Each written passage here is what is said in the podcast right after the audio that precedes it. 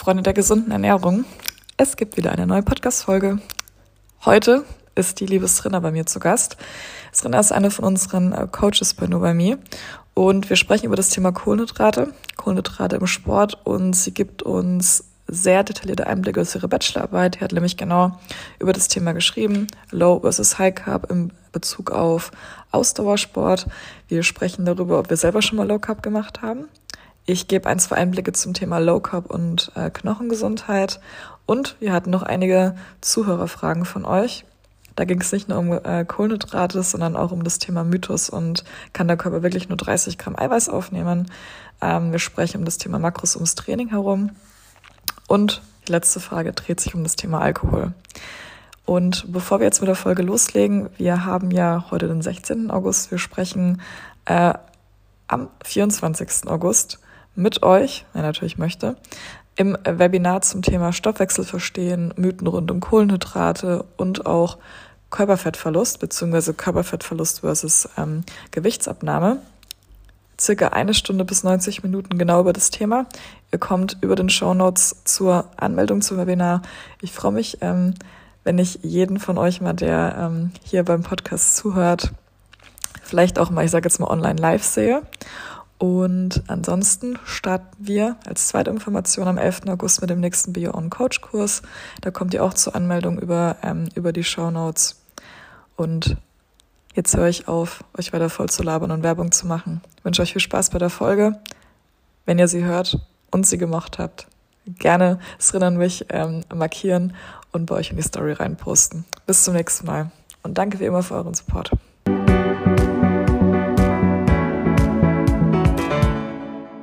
Es ist Mittwochabend um 21.15 Uhr, 18. und Srin und ich dachten uns, wir setzen uns auch mal zusammen und sprechen über Kohlenhydrate und den ein oder anderen Mythos, damit ihr, die jetzt gerade zuhören, etwas von uns lernen können. Uhu. Liebstes Srin, erstmal, ähm, wie geht's dir? Du bist fertig mit deiner Bachelorarbeit, ne? Ich bin fertig mit meiner Bachelorarbeit, ich bin fertig mit meinem Studium und ich bin gerade einfach nur totglücklich, dass das jetzt alles rum ist und bin jetzt endlich fertig studierte Ökotrophologin oder für die einen oder anderen, die es nicht wissen, auch Ernährungswissenschaftlerin, das kann man auch sagen. Ähm, genau, ich bin fertig, finally. Und jetzt geht's ab. Und deine Bachelorarbeit ähm, ist unter anderem, oder der Bestandteil war ähm, bei der Bachelorarbeit vor allem auch das Thema Kohlenhydrate. Da werden wir jetzt gleich komplett drauf eingehen. Wir haben jetzt vorher bei euch nochmal ähm, euch alle gefragt, was ihr für Fragen habt. Ich habe natürlich gesagt, bitte fragt was zu Kohlenhydraten. Dann kommen immer Leute her und fragen gar nichts zu Kohlenhydraten, aber ist auch okay. Wir werden ein, zwei Fragen mit aufnehmen. Wir fangen jetzt aber erstmal mit dem Thema ähm, Kohlenhydrate an. Ich werde jetzt so ein, zwei Basics fragen und dann noch natürlich ein bisschen ähm, ergänzen und Srinna wird euch auch ein bisschen was über ihre Bachelorarbeit erzählen. Also erstmal ja. Punkt Nummer eins. Liebstes Srinna, Kohlenhydrate im Sport. So kurz und knackig mal erzählt. Wieso benötigen wir sie? Also so ein bisschen was zum Mechanismus und vielleicht ein bisschen was zum Thema Intensitäten kannst du schon mit, mit aufnehmen. Genau. Also grundsätzlich könnt ihr das immer so unterteilen ähm, in die Energiebereitstellungsprozesse. Ähm, und wenn man das so zusammenfassen würde, je intensiver euer Sport ist, desto mehr Kohlenhydrate brauchen wir im Endeffekt. Wir haben ja verschiedene Energiebereitstellungsprozesse und je länger der Sport dauert, yes. beziehungsweise je geringer die Intensität ist im Endeffekt, ähm, desto mehr wird später dann quasi auch der Fettstoffwechsel halt ähm, benötigt und da wird halt Fett mobilisiert als Energiequelle. Jedoch ist es dann halt so, dass ähm, generell alle Energiebereitstellungsprozesse trotzdem simultan halt ablaufen und wir nicht komplett zu 100 Prozent nur aus Fett ähm, im Endeffekt die Energie bereitstellen, sondern auch aus der Glykolyse halt. Wir äh, brechen Kohlenhydrate runter, auch als Energie. Also dementsprechend, egal welchen Sport wir machen, wir benötigen Kohlenhydrate. Ähm, genau, ich bin in der Bachelorarbeit nochmal auf andere Themen nochmal eingegangen, aber ich glaube, das werden wir gleich nochmal machen. Ich will jetzt nicht zu viel vorweggreifen. genau. Also, äh, was, was wir schon mal vielleicht anfangen können, wenn wir sagen, okay, Energiebereitstellung, Substratbereitstellung, kannst du ja gleich ergänzen, geht es einmal darum, dass wir einmal den normalen ATP-Stoffwechselweg haben, äh, der nach wenigen Millisekunden aufgebraucht ist. Dann haben wir die Kreatinphosphat-Verstoffwechslung, ähm, vor allem wichtig für Gewichtheber und im maximalen Sprintbereich für wenige Sekunden. Dann greift sozusagen Kohlenhydrate, also Zucker und die Fettverstoffwechslung. Kannst du da vielleicht nochmal in Abhängigkeit der Intensitäten ein, zwei Sachen dazu sagen? Hast du die Prozentzahlen im Kopf in Abhängigkeit der V2 Max?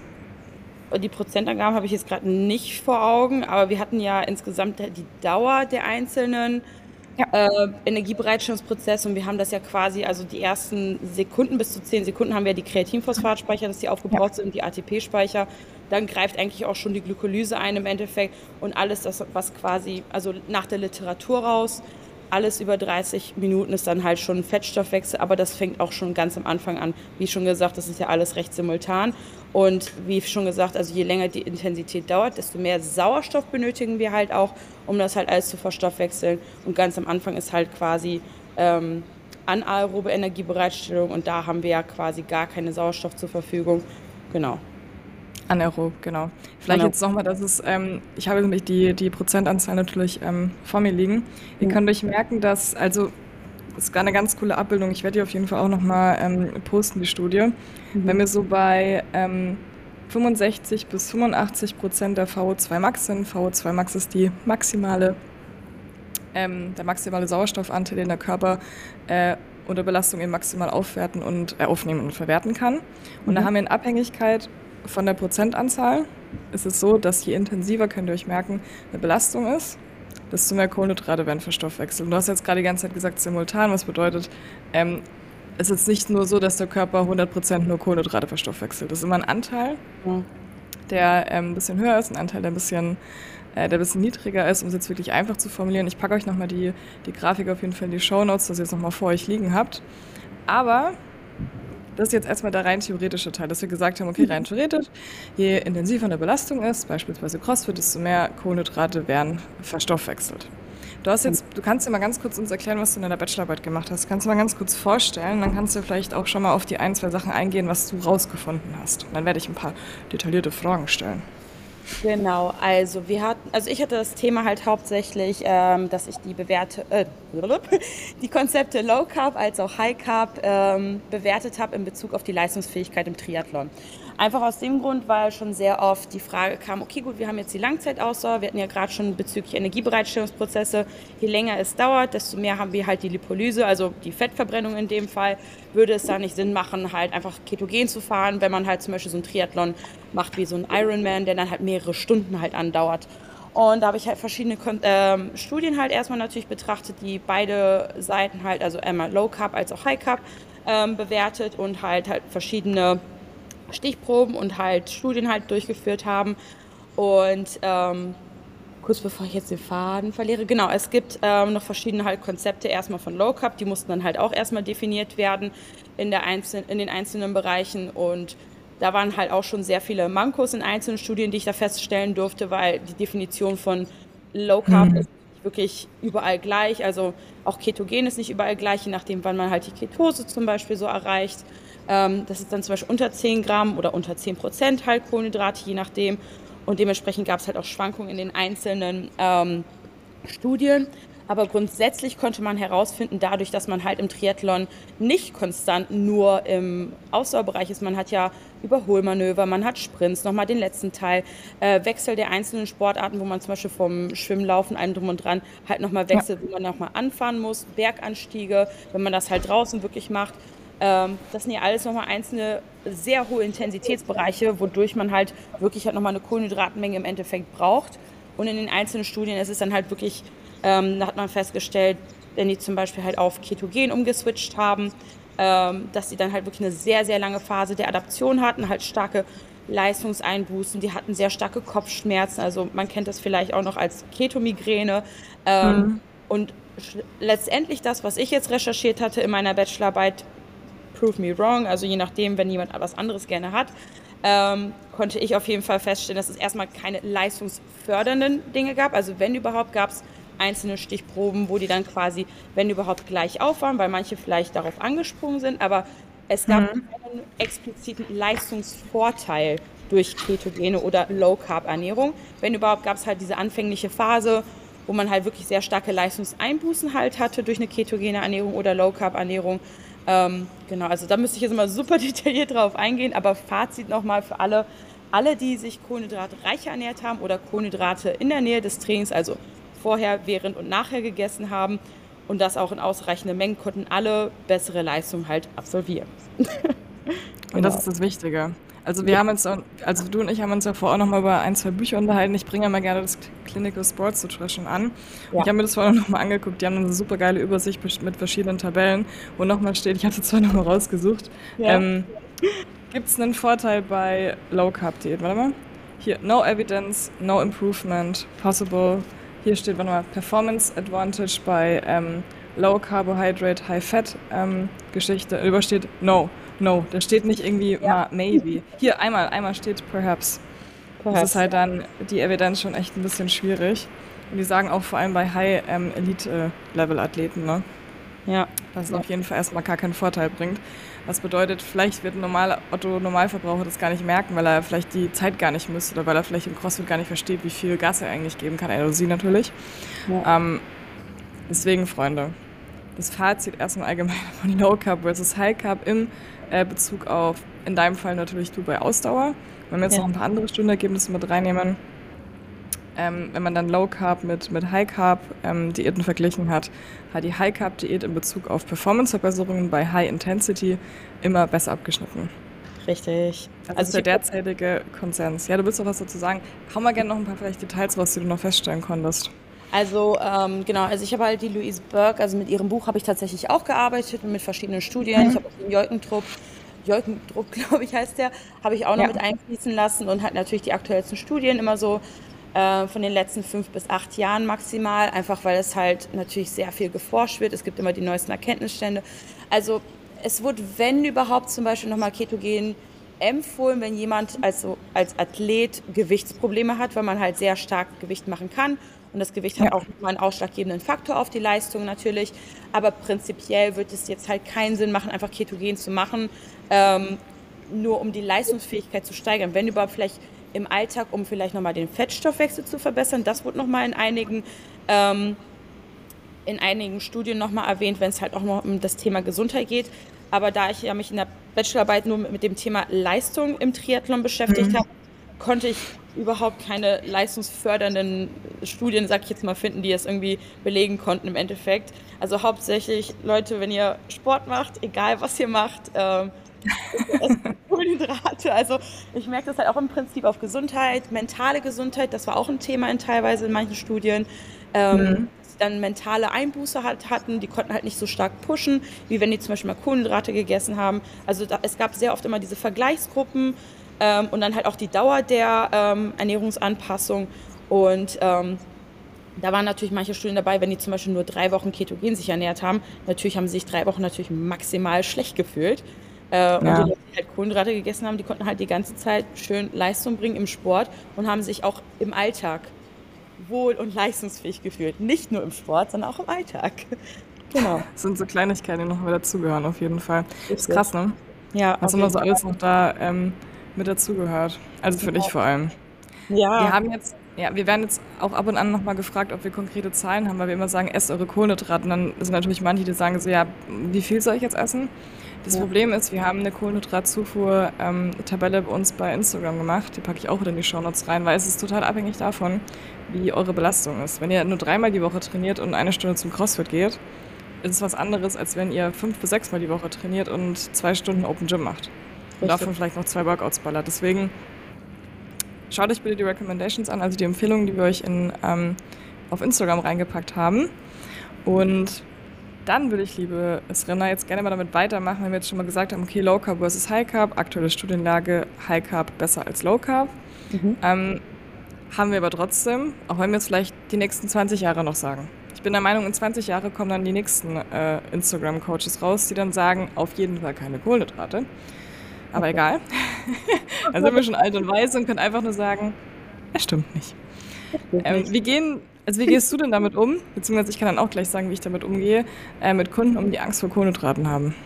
Ui, also ich muss natürlich zugeben, hauptsächlich sind es in meinem Fall die Frauen, ähm, weil mhm. wahrscheinlich auch damals durch bestimmte Ernährungstrends äh, mit Sicherheit auch irgendwelche Mythen natürlich festgesetzt haben. Es gibt ja irgendwie gefühlt jedes Jahr einen Ernährungstrend, dann Fett ist plötzlich böse, Zucker ist plötzlich böse, Kohlenhydrate sind plötzlich böse. Und wie schon, also man muss als Ernährungswissenschaftler natürlich auch immer auf alles vorbereitet sein und immer auf dem aktuellsten Stand sein. Also mit den Kunden ist es dann immer so, dass ich relativ simpel anfange und dann möchte ich mal gucken, dass ich da die Kohlenhydrate einbaue, wo sie direkt einen körperlichen Effekt haben. Beispielsweise, die meisten essen erstmal eine falsche Mahlzeitenkonstellation vorm Training. Also ja. ich habe teilweise Kunden, die sich dann irgendwie noch eine Avocado-Stulle oder sowas noch reingehauen haben und dann haben sie sich gewundert, warum sie halt so müde waren, weil es viel zu fettig war.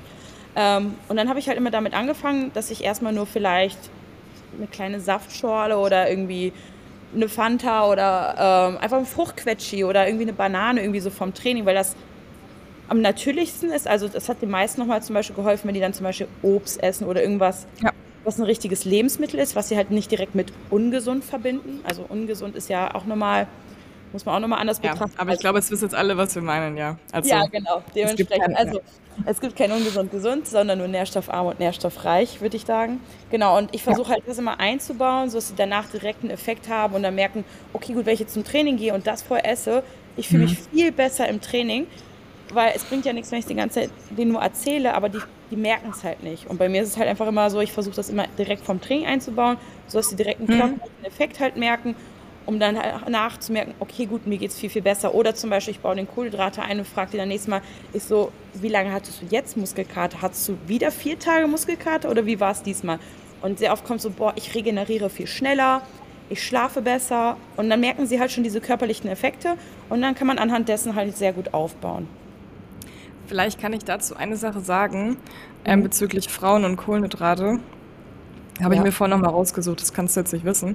Ähm, es gab jetzt 2020 eine Studie, die war short-term, also nur, ähm, nur kurzzeitig. Die hat ähm, sechs Tage vor ähm, einem Training, was sie dann abgenommen haben und danach dann verschiedene Marker gemessen haben, einmal eine High Carb und High Energy Availability, also beispielsweise du isst 2800 Kalorien und hast High Carb oder du isst 2800 Kalorien und hast Low Carb oder du isst viel zu wenig über sechs Tage. Und selbst die konnten rausfinden, dass natürlich erstmal die, die viel zu wenig gegessen haben, bezüglich Knochengesundheit, eine hohe ja. ähm, Anzahl an Markern bezüglich ähm, äh, Knochenresorption hatten. Also das, was ja. wir eigentlich nicht wollen. Und mhm. die Low Carb und High Energy Availability, also selbst die genug gegessen haben und Low Carb gegangen sind, haben mehr Marker von Knochenresorption äh, gesehen als äh, von Bone, äh, Bone Formation, also Knochenaufbau. Ja, Was cool. selbst da bedeutet schon mal, dass selbst wenn du genug isst und nicht genug Kohlenhydrate für deinen Sport isst, kann es sein, dass dein Körper selbst da, ich sage jetzt mal überspitzt gesagt, mehr, ähm, äh, mehr Knochen, sage ich jetzt mal, resorbiert und abbaut, als wir eigentlich aufbauen wollen. Selbst das kann dazu beitragen. Und ja. die gleiche Studie hat sich auch noch was mit Entzündungsmarkern etc. angeguckt und da haben sie selbst auch bei der Low Carb Gruppe gesehen, dass ähm, da einige Marker im Gegensatz zu der High Carb äh, Gruppe auch erhöht waren. Das ist ganz interessant gewesen, packe ich auch mal in die Show Notes. So ein kleiner so ein kleines Nebending. Ist mir nämlich voll noch spontan eingefallen, dass ich die mal irgendwo gesehen hatte. Ja. Ist auch das crazy. Ich, das hatte ich tatsächlich auch schon ein, zwei Mal im Studium mitgehört, dass wenn man halt zu viel Eiweiß isst, ähm, also prove me wrong. ähm, aber es hat ja. sich auch im Studium, dass wenn man zu viel Eiweiß isst und im Gegensatz dazu viel zu wenig Kohlenhydrate, dass es halt auch entzündungsfördernd wirken kann. Also kann, aber ja. dementsprechend wahrscheinlich sind dann die CRP-Werte, die man dann messen lässt, wahrscheinlich einfach ein bisschen höher. Ähm, aber ja, da sieht warte, man schon das wieder. waren die? Komm, ich suche mal kurz raus. Warte. Ja. Warte, warte, warte, wo ist das, wo ist das? Uh, Carbohydrates and Fuel for Athletes. Die haben, ähm, warte, was haben sie gemessen? wieder bei den Sachen ähm, Interleukin 6, das ist ein äh, Marker der mhm. äh, Immunantwort, dann weiße Blutkörperchen, Hepzitin, der, ähm, das spielt eine mhm. Rolle in der, ähm, ist ein Hormon, was äh, oh, den Eisenstoffwechsel reguliert und Cortisol. Ich muss jetzt die ganze Zeit Englisch ja. lesen und kann es gar nicht richtig übersetzen. ähm, also bezüglich Hep äh, konnte man herausfinden, äh, dass es ähm, erhöht war, im Gegensatz zu der normalen High Carbohydrate ähm, Diät und die sagen ihm, das solle darauf hin. Das ist ein äh, Potential Impairment. Was heißt ein Impairment? Äh, ah, das ist äh, verhindert. Das ist äh, die, die Iron, die Eisenabsorption verhindert, potenziell. Ja. Und selbst dass die Geschichten wie weiße Blutkörperchen, Cortisol, Level und die ähm, Interleukin-6-Marker schreiben sie auch, suggesting an unfavorable immune and stress response. Nur Low Carbohydrate, aber trotzdem noch genug rein theoretisch energetisch gegessen. Das ist krass. Ja. Leute, sorry jetzt gerade ja. hier für mein Englisch. Ich kenne das, wenn man sich so Wörter anguckt, was ist das deutsche Wort? Ich weiß, dass das deutsche Wort ist, aber ich kann gerade nicht, äh, ich, ich komme gerade gar nicht klar auf mein Leben. Impairment, Beeinträchtigung, Minderung, Verschlechterung, Danke, Einschränkung. Ach, alter deutsche Sprache. Ich spreche zu viel Englisch ja. in letzter Zeit. Ähm, das zum Thema äh, aktuelle Studienlage. Es ist eine Studie, ja. Short-Term, Leute, ist jetzt keine ähm, eine Million Studie gewesen. Ich wollte es nur ganz kurz mal ähm, erzählen. Ja. Was soll ich jetzt sagen? Hast du selbst schon eigentlich schon mal Low Carb gemacht? Und hast du damit Erfahrungen gemacht? Erzähl mal. Außer jetzt in der Bodybuilding-Phase. Ich will jetzt mal wissen im CrossFit. Nee, die also Bodybuilding-Phase gibt es eine, in einer anderen äh, Podcast-Episode, Die verlinke ich auch in den Shownotes. Die ganzen Shownotes werden euch wahrscheinlich über Dings, ist aber egal. I'm sorry for that. Ja. Also, ähm, wenn, dann unbeabsichtigt, weil ich einfach nicht vorgekocht habe, ich Idiot, und dann habe ich aber nichts zu essen gehabt. Und also ich muss ja. sagen, ich habe schon ein sehr gutes Körpergefühl und ich weiß, was mein Körper braucht. Und ich merke das schon direkt, wenn ich dann viel zu wenig mhm. Kohlenhydrate habe. Also ich teste natürlich viele Sachen aus, weil ich denke mir, okay, gut, ich ich habe das alles studiert, ich, ich setze mich jeden Tag damit auseinander, viele Kunden haben Fragen und wenn ich ins Training, ich, ich, ich schlafe ein.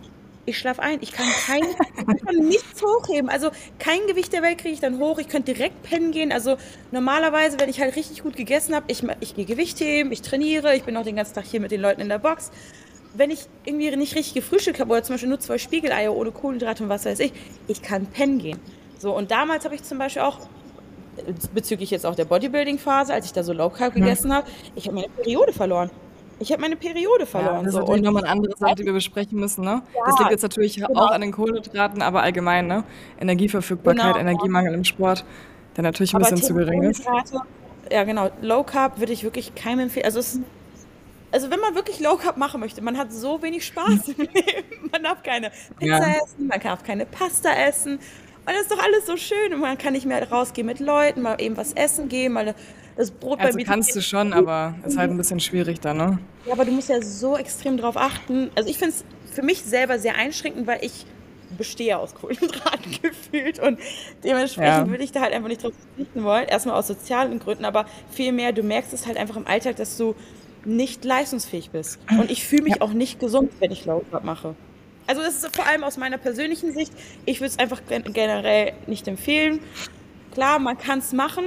Es ist, man sagt ja auch, Kohlenhydrate sind nicht essentiell. Ich würde es dennoch nicht empfehlen, weil der Körper nochmal Umwege gehen muss, um nochmal Kohlenhydrate zu synthetisieren, was auch nochmal Energie benötigt. So. Und mhm. ja, also du merkst, ich Du bist da voll auf, den, auf dem Carbs-Train äh, ja, aufgestiegen. Genauso wie ich. Weißt du, was, äh, ich immer, was ich bei sehr, sehr vielen Sachen auch immer merke, wenn es um das Thema Kohlenhydrate geht oder allgemein sich richtig ja. ernähren? Ich habe jetzt in letzter Zeit, die letzten ein, zwei Wochen, konnte ich jetzt äh, nicht so krass wie sonst immer auf meine Ernährung achten.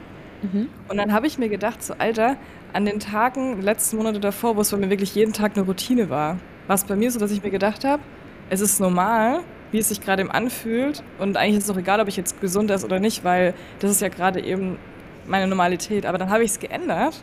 Mhm. Und auf einmal habe ich gemerkt, so, n -n, das ist nicht normal. Jetzt weiß ich, ja. wie sich andere Leute vielleicht fühlen sollten, die sich nicht perfekt auf ihr Training vorbereiten.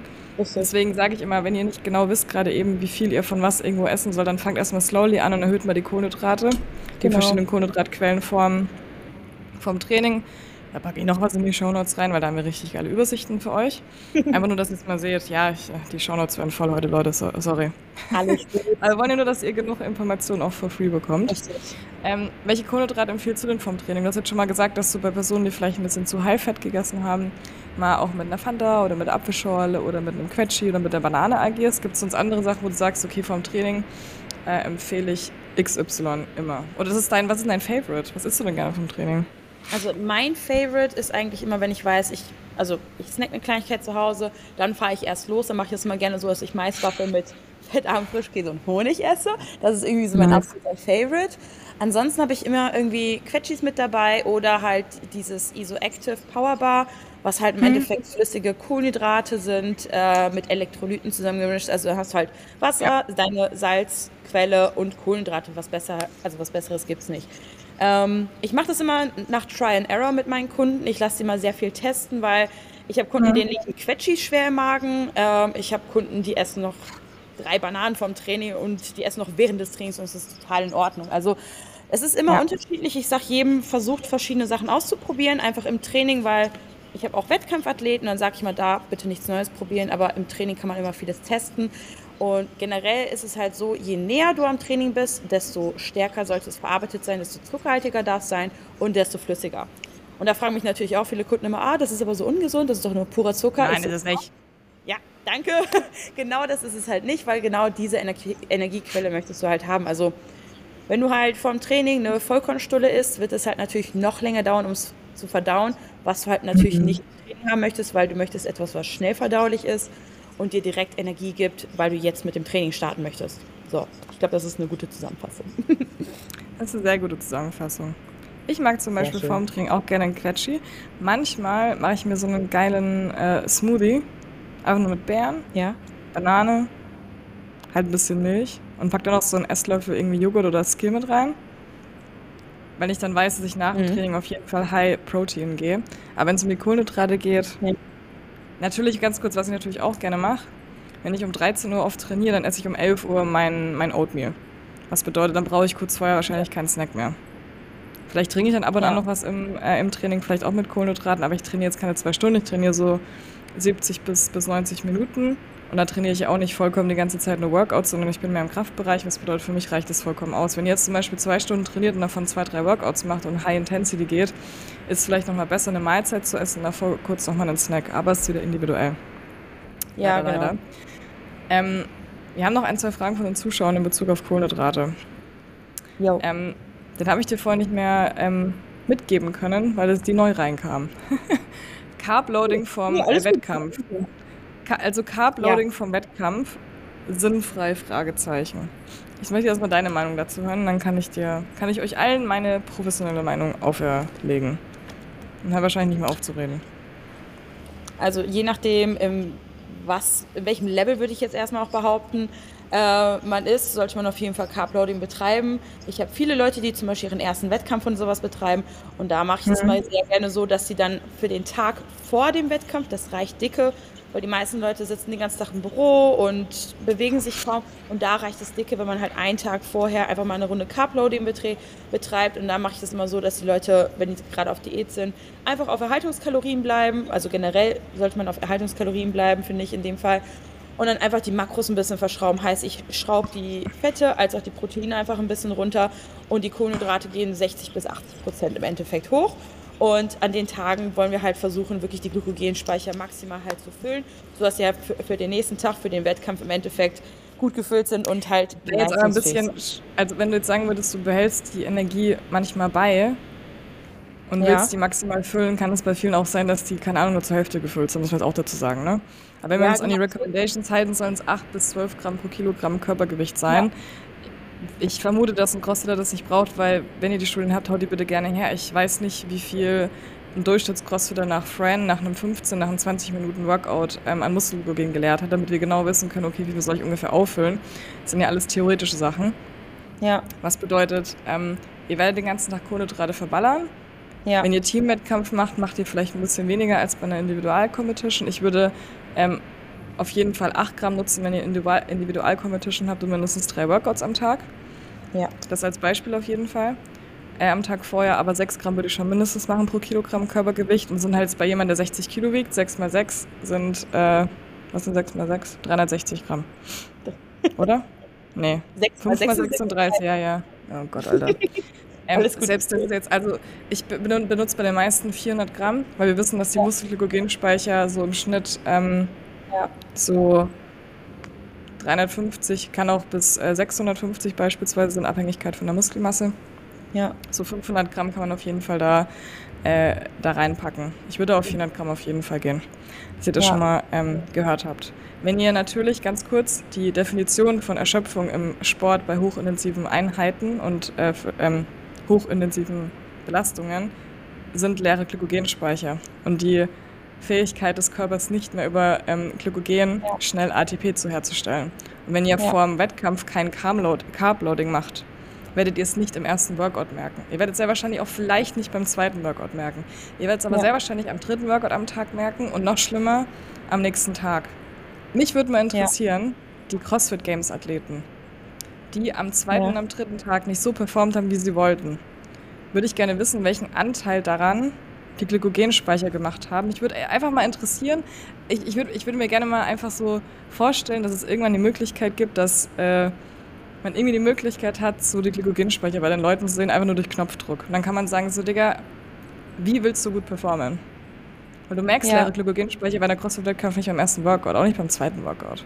Wahrscheinlich ab ja. dem dritten, vierten, am zweiten Tag ja. merkst du, wer gut Kohlenhydrate geladen hat und wer nicht. Ist ein Fakt. Das habe ich mich bei den CrossFit Games gefragt, weil ja einige nicht so ideal performt haben. Natürlich ist die Psyche und Training, alles und wie sie vorher reingegangen sind, auch ein großer Punkt, aber das würde mich wirklich am meisten interessieren.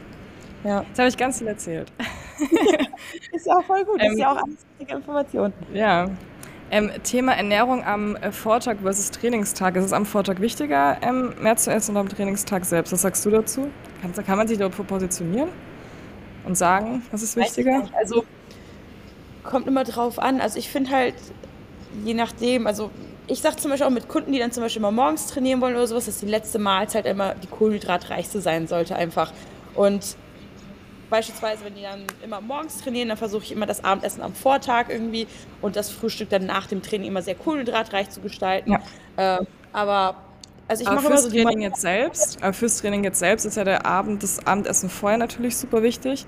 Aber ja, selbst wenn du zum Beispiel mittags trainiert, wenn ihr ja. zum Beispiel 90 Minuten Einheit habt, wenn ihr jetzt keinen Marathon lauft oder keine Ahnung, keine fünf Stunden durchtrainiert, dann könnt ihr es selbst wahrscheinlich mit der Kohlenhydratgabe während des Trainings äh, wahrscheinlich noch ja. optimieren und es wahrscheinlich noch raus. Aber wenige setzen sich hin und sagen jetzt, okay, ich äh, mache jetzt Kohlenhydrate während des Trainings und vertrage das auch gut. Das muss man natürlich auch dann üben. Aber ja. stimme ich mit dir zu, dass man sagt am Tag vorher, wenn du zum Beispiel nüchtern trainierst, ja. ja. Ja, es gibt halt auch, also das hatte ich tatsächlich auch in der Bachelorarbeit, das Thema Mund, Mundspülung, das hatten wir ja auch. Ja, hau raus. Was ist das denn? Erzähl mir das Konzept, was es ist und wie man es nutzen kann.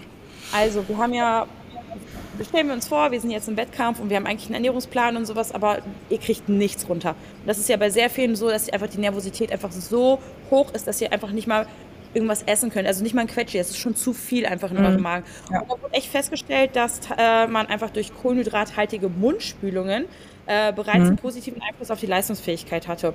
Weshalb ich das zum Beispiel bei Kunden auch angewandt habe, wenn, also wenn die mich gefragt haben, wenn die jetzt noch einen Ernährungsplan hatten, haben wollten, irgendwie für einen Wettkampftag, ich habe denen halt einfach nur ein paar Vorgaben oder Richtungen gegeben, aber keinen festen ja. Ernährungsplan und denen auch immer die Option gegeben, ich so, wenn wirklich alle Stricke reißen und du nichts runterbekommst, hol dir eine Cola, spül den Mund durch, spuck's wieder mhm. aus, weiter geht's dann weil da gab es echt tatsächlich sehr viele positive Effekte, ähm, die man halt erforschen konnte, sodass man das halt einfach auch schon im Leistungssport halt anwenden konnte. Finde ich richtig cool tatsächlich.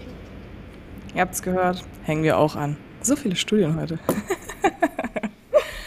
ähm, ähm, es gab jetzt noch zwei Fragen. Die erste Frage, die kann ich jetzt kurz beantworten, weil da, ähm, das ist der Mythos mit 30 Gramm Eiweiß können maximal aufgenommen werden. Ich habe dazu ein Reel gemacht, was genau das beschreibt. Mhm. Viele Menschen sagen, du darfst nur 20 bis 30 Gramm an Protein pro Mahlzeit essen, weil werden nicht aufgenommen. Ich lese jetzt genau vor, was ich gesagt habe. Es ist viel zu einfach formuliert und es stimmt nicht. Was man wahrscheinlich mhm. damit meint, ist, wie viel werden ähm, von dem Protein aus der Mahlzeit, beispielsweise mir 50 Gramm geben, für die Muskelproteinsynthese genutzt. Ich habe die Studien da auch wieder mit rangehängt. Ähm, eine hat ganz cool gezeigt als Beispiel, bei einer Gabe von 20 Gramm Protein dass äh, ca. 50 Prozent für den Darm und die Leber genutzt werden, 40 Prozent werden katabolisiert für Energieproduktion, Harnstoffsynthese und zum kleinen Teil Neurotransmitter und nur ca. 10 Prozent für die Muskelproteinsynthese. Und oh. was wir halt wissen, äh, was notwendig ist, um die Muskelproteinsynthese, ohne die Gesamtmenge jetzt zu beachten, die ist das Wichtigste, mhm. zu triggern, sind wir bei 20 bis 40 Gramm. 40 Gramm wahrscheinlich am ehesten, wenn du einen Ganzkörper Training gemacht hast. Was bedeutet ja. CrossFit? Wahrscheinlich eher 30 bis 40 Gramm, 0,25 bis 3,35 Gramm äh, in Abhängigkeit von eurem Körpergewicht pro Mahlzeit. Ja. Es geht nicht darum, euer Körper kann immer alles aufnehmen. Viele ja. verstehen nicht, dass diese Frage meistens eigentlich nur darum geht, wie viel kann der Körper maximal für die Muskelproteinsynthese nutzen. Ja. Und die optimale Verteilung, damit ihr optimal Muskeln aufbaut, sind so der Sweet Spot so drei bis fünf Mahlzeiten, solange ihr eure Gesamtmenge erreicht.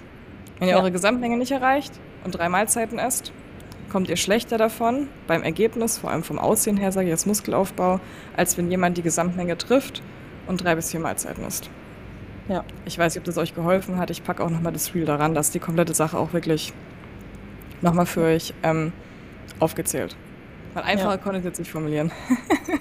Das, ähm, eine Frage wurde noch gestellt. Ich habe dazu jetzt ehrlicherweise die, ähm, ah, siehst du, jetzt ist wieder weg, das Thema zu Alkohol rausge ähm, rausgesucht. Hast du dazu oh. selbst ähm, ein, zwei Dinge, weil es wurde von euch jetzt gefragt, inwieweit Alkohol eigentlich ja. schlimm ist. Also ich hast du was dazu rausgefunden oder hast du Daten? Ich habe jetzt konkrete Zahlen nochmal, aber das ist vom Watt sein. Das haben wir nicht rausgesucht, ähm, vorliegen. Also von der DGE wird ja irgendwie 100 Milliliter und sowas irgendwie vorgegeben, sei akzeptabel. Grundsätzlich haben die das aber auch nur reingepackt, damit man halt eine soziale Teilhabe halt haben kann. So, also ja. Punkt aus, du hast gar keine Vorteile von Alkohol. Es ist ein, äh, es ist ein Gift für unsere Nerven insbesondere und einfach nicht ja. gut für den Körper. Dennoch sage ich immer wieder, ich so, ich möchte euch nichts verbieten und ich finde es mhm. ungesünder, wenn du dich die ganze Zeit sozial isolierst und nie wieder Alkohol ja. trinkst oder nie wieder anstoßen kannst und dich dadurch mehr stresst, als wenn du mal einen wunderschönen Abend mit deinen Freunden hast und einfach mit einem Gläschen Wein irgendwie anstoßen ja. kannst, dann genieß es doch bitte, ja? Also klar, es sollte jetzt nicht jeden Abend Wein geben, weil das wird schon in Kategorie Alkoholiker gehen, was ich jetzt nicht empfehlen mhm. würde. Ähm, aber wenn du ab und zu mal wirklich ein schönes Gläschen Wein mit deinen Freunden genießen willst, so what? Mach das doch bitte, aber dafür hast du ein wunderschönes Leben. Wir leben nur einmal. Also, ja. Ich sehe es genauso wie du, aber unsere Aufgabe ist natürlich trotzdem zu sagen, okay, ähm, ab wann ist Alkohol schädlich? Ja. Und wir sind bei einem Threshold, also ja. einem Grenzwert gewesen von ca. 17,5 Gramm pro Tag. Und 17,5 Gramm ja. von Alkohol, also Ethanol, sind ungefähr 1,75 Getränke. Und die meisten Biere, ich lese einfach nur auf Deutsch jetzt sozusagen ab, was ähm, What Science geschrieben hat. Most beers contain, also die meisten Biere enthalten 5% Alkohol. Und ähm, beispielsweise 100 Milliliter Bier sind 5 Gramm Alkohol. Wir sind ja bei 17,5 Gramm maximal pro Tag. Wenn wir zum Beispiel schon bei einem Bier sind pro Tag, haben wir schon die 17,5 erreicht. Das wurde das Threshold, bei dem ja. Alkohol schädlich wird im Zusammenhang mit ähm, äh, ja. Your All-Cause Risk of Disease, ähm, ist halt ab 17,5 Gramm. Oder vor allem ab 17,5 ja. Gramm. Es startet da. Das bedeutet, Leute, also ja, ich trinke auch mal gerne ein Gläschen Wein, aber wirklich auch nicht jeden Tag oder ich, ich hau mich auch schon lange nicht mehr weg. Ist halt so eine Geschichte auch so ein bisschen vom Umfeld, ne? Aber ja, ist halt die Frage, also mentale so, Gesundheit steht über allem. Mentale Gesundheit steht über allem, ja. aber jeden Tag ist halt ein bisschen, also mein, meines Erachtens auch auf jeden Fall schwierig. Ja, also ich finde es halt auch schwer, jemand ja. halt im Coaching dann irgendwie zu sagen, so, na, du darfst es nie wieder machen, so, weil es immer noch in Deutschland hier oder generell weltweit auch immer noch Bestandteil von deinem Umfeld ist, von der sozialen Teilhabe teilweise, je nachdem, was du für ein Umfeld hast. Dennoch, wenn die mich immer fragen, ich, also ich sage natürlich, es ist ein Gift, es ist nicht vorteilhaft, mhm. du hast keinen einzigen Vorteil, ich würde es natürlich nicht empfehlen, mhm. aber ich werde es ihnen jetzt auch nicht verbieten, aber ich erkläre denen schon die Nachteile, die du davon dann hast. Ja. Was ich aber immer im Coaching mitbekomme, ist, wenn die Leute es immer weiter rauslassen, sich noch mehr auf die Ernährung fokussieren und wenn die dann mal trinken, merken die eigentlich, wie schlecht es denen danach geht wodurch die dann halt mhm. insgesamt doch noch weniger trinken als vorher und dann dankbar sind, dass sie halt Alkohol rausgekratzt haben. Also es ist halt einfach, ich gebe eine Empfehlung und die merken das dann wieder am eigenen Körper. Also genau das gleiche wie ja. ich angefangen habe mit den kleinen Kohlenhydratmengen und die die positiven Effekte am Körper merken. Aber man muss es halt einfach machen, beziehungsweise in dem Fall Alkohol weglassen. So. Unser Wort zum Alkohol lieben. Yes. Aber ähm, würde es gerne weiter, nicht weiter zerschlagen, weil ich glaube, jeder, der vielleicht mehr trinkt, als wir gerade gesagt haben, weiß, dass es vielleicht nicht das Beste ist. Ja. Er macht es vielleicht nicht, weil er denkt so, genau. ich habe einen Happy Tag gehabt, sondern vielleicht liegt es auch ein bisschen an der mentalen Gesundheit oder an den äußeren Gegebenheiten. Keine Ahnung, andere trinken, anstatt Alkohol zu trinken, gehen fünf Stunden zum Sport. Ja. Andere, ähm, keine Ahnung, hört sich dumm an, melden sich auf Tinder an und äh, müssen dann jeden Tag mit anderen Leuten schlafen, um Stress zu bewältigen. Ja, es ist doch so. Ja. andere greifen halt zum Alkohol, andere greifen zu Drogen, ja. andere, keine Ahnung was. Deswegen, who am I to judge? Genau. Wir haben jetzt einfach nur ein paar, ein paar Fakten jetzt ganz kurz dargelegt und ähm, sind ansonsten fertig mit der Kurzvorstellung, äh, sage ich jetzt mal, zum Thema Kohlenhydrate. Ich bin wirklich dankbar, Srinne, dass du jetzt hier nochmal ein bisschen was gesagt hast und nochmal deine Bachelorarbeit vorgestellt hast, weil du hast hier wirklich nochmal intensiv über mehrere Monate mit dem Thema beschäftigt.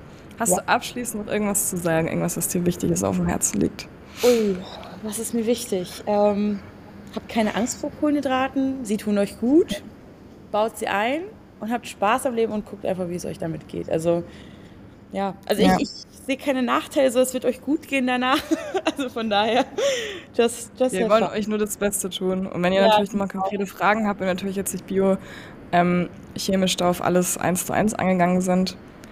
Fragt mhm. uns nochmal gerne, schreibt noch was drin. Und ansonsten Sehr gerne. Hoffen wir, dass euch die Folge gefallen hat. Lasst gerne einen Screenshot mit unseren Markierungen da. Ich danke dir, Srinna, für deine Zeit und dann freue ich mich auf die nächste Folge. Juhu, ich mich auch.